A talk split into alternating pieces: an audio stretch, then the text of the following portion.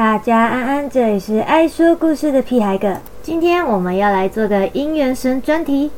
说到求姻缘呢，大家第一个想到的想必都是月下老人、月老公公。今天我们先来说说月老公公的小故事。有关于月下老人最早的记载是在唐朝的《续幽怪录订婚殿》中。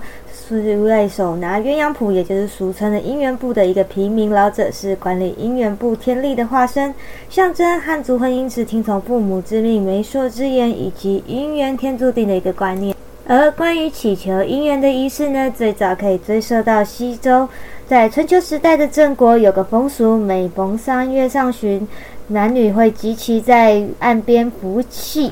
这个符就是所谓，如果有看《咒术回战》的朋友就会知道，是那个符除的符，气是玉一字旁契约的契，叫做符契，听起来很有意思吧？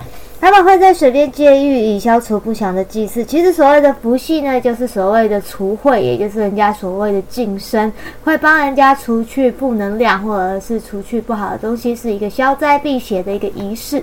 那也有一说，月下老人是源自于对月亮催情的自然与现象崇拜。良宵月下情，意浓是谈情说爱、互诉情衷，进而定情缱绻的美食。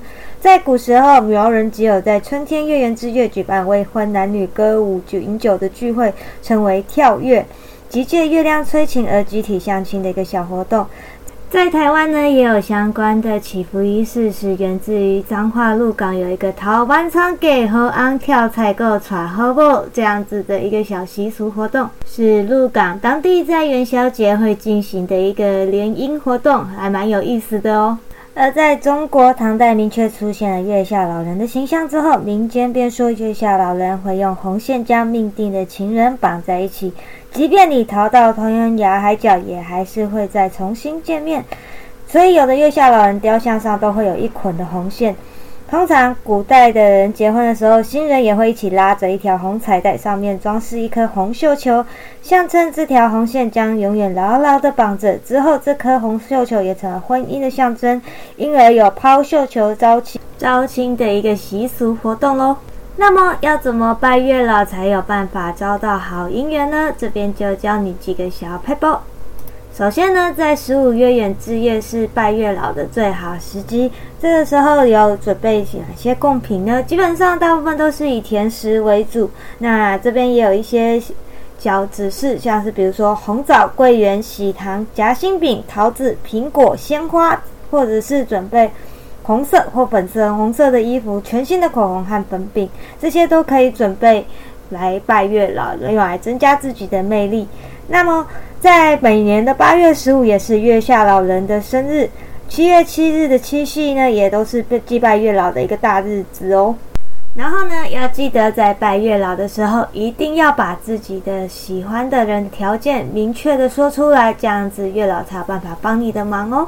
另外也要提醒一点的是，大部分的月老都是庙宇的陪祀神，所以要记得在参拜之前，一定要也把主神拜天公相关的程序拜过一次，再来去祈求月老才有礼貌哦。那么说完了拜月老要注意的事情，那到底要去哪里拜月老呢？基本上月老在城隍庙里面都会有陪祀，那最有名的当然就是台北霞海城隍庙喽。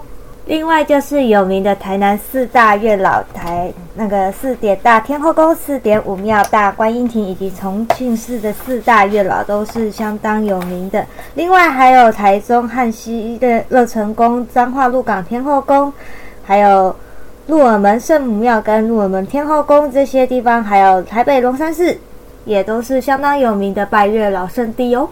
然后呢，在有拜月老的地方，也都会提供所谓的结缘茶，要记得记得哦。喝这些茶之前，千万不可以用嘴巴吹，才不会把姻缘吹跑哦。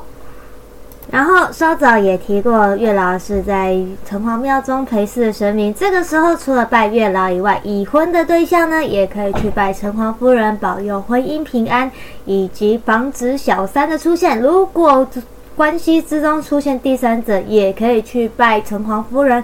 城隍夫人是打小三闻名的，也是主要保佑婚姻平安。像最有名的，大概就是台北霞海城隍庙的城隍夫人，她还有所谓的御夫鞋跟幸福鞋可以求回去哟。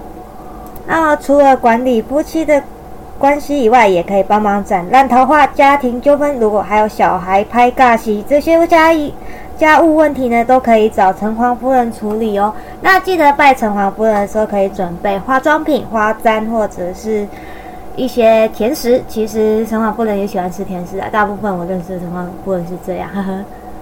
除了月老以及城隍夫人以外，还有其他的姻缘神可以参拜，像是所谓的诸生娘娘、新娘妈、九天玄女、嫦娥织女，都是所谓的红娘哦。尤其亲娘妈就是所谓的织女。那除了是儿童的守护神以外，也是帮助脱单的好女神哦。另外还有因为酱肉而非常有名的九天玄女，也是神，也是一个很好的姻缘神哦。然后，然后也要提到一位特别的姻缘神，是专顾同志族群的兔儿神。相传也说是月兔的化身。当然，也有另外一个传说，是一个有断袖之癖的人死后，因为受到地府官员的嘲笑，最后封神，决定，因为他决定要来保佑其他的同性族群，所以同志朋在同志朋友之中也相当的有名哦。后，我们来说个关于吃醋这一个名词由来的小故事。据说在唐太宗年间，有一个宰相名叫房玄龄，他是出了名的怕老婆。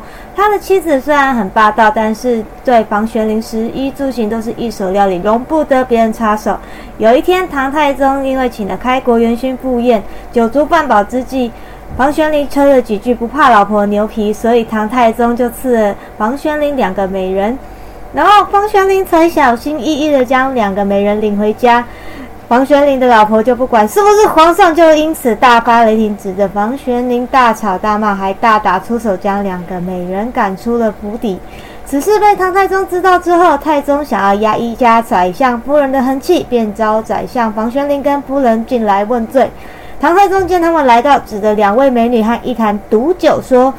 我不追究你为止之罪，这里有两条路任你选，一条是领回两位美女，另外一条就是喝了这坛毒酒，省得嫉妒旁人了。于是这房夫人二话不说就举起这坛，咕咚咕咚的将一坛毒酒喝光光。而房玄龄看到这个状况，当然是急得老泪纵横，抱着夫人大哭。但众臣子却一起大笑，原来那坛装的是晋阳清远的食醋，根本没有毒。唐太宗见房夫人这样的脾气，也叹了一口气说。房夫人呐，不要怨朕用这方子逼你，你嫉妒心太大。不过你宁死也宁愿要恋着丈夫，朕就收回成命吧。所以房夫人也料料想不到，自己冒死喝了毒酒，得了个这么个结果。虽然酸得身头抖肘，但心中高兴万分。房玄龄也因此破涕为笑，从此“吃醋”这个词就变成了女人间嫉妒的代名词喽。最后，祝大家都能成良缘。这里是爱说故事的屁孩哥，我们下次见，拜。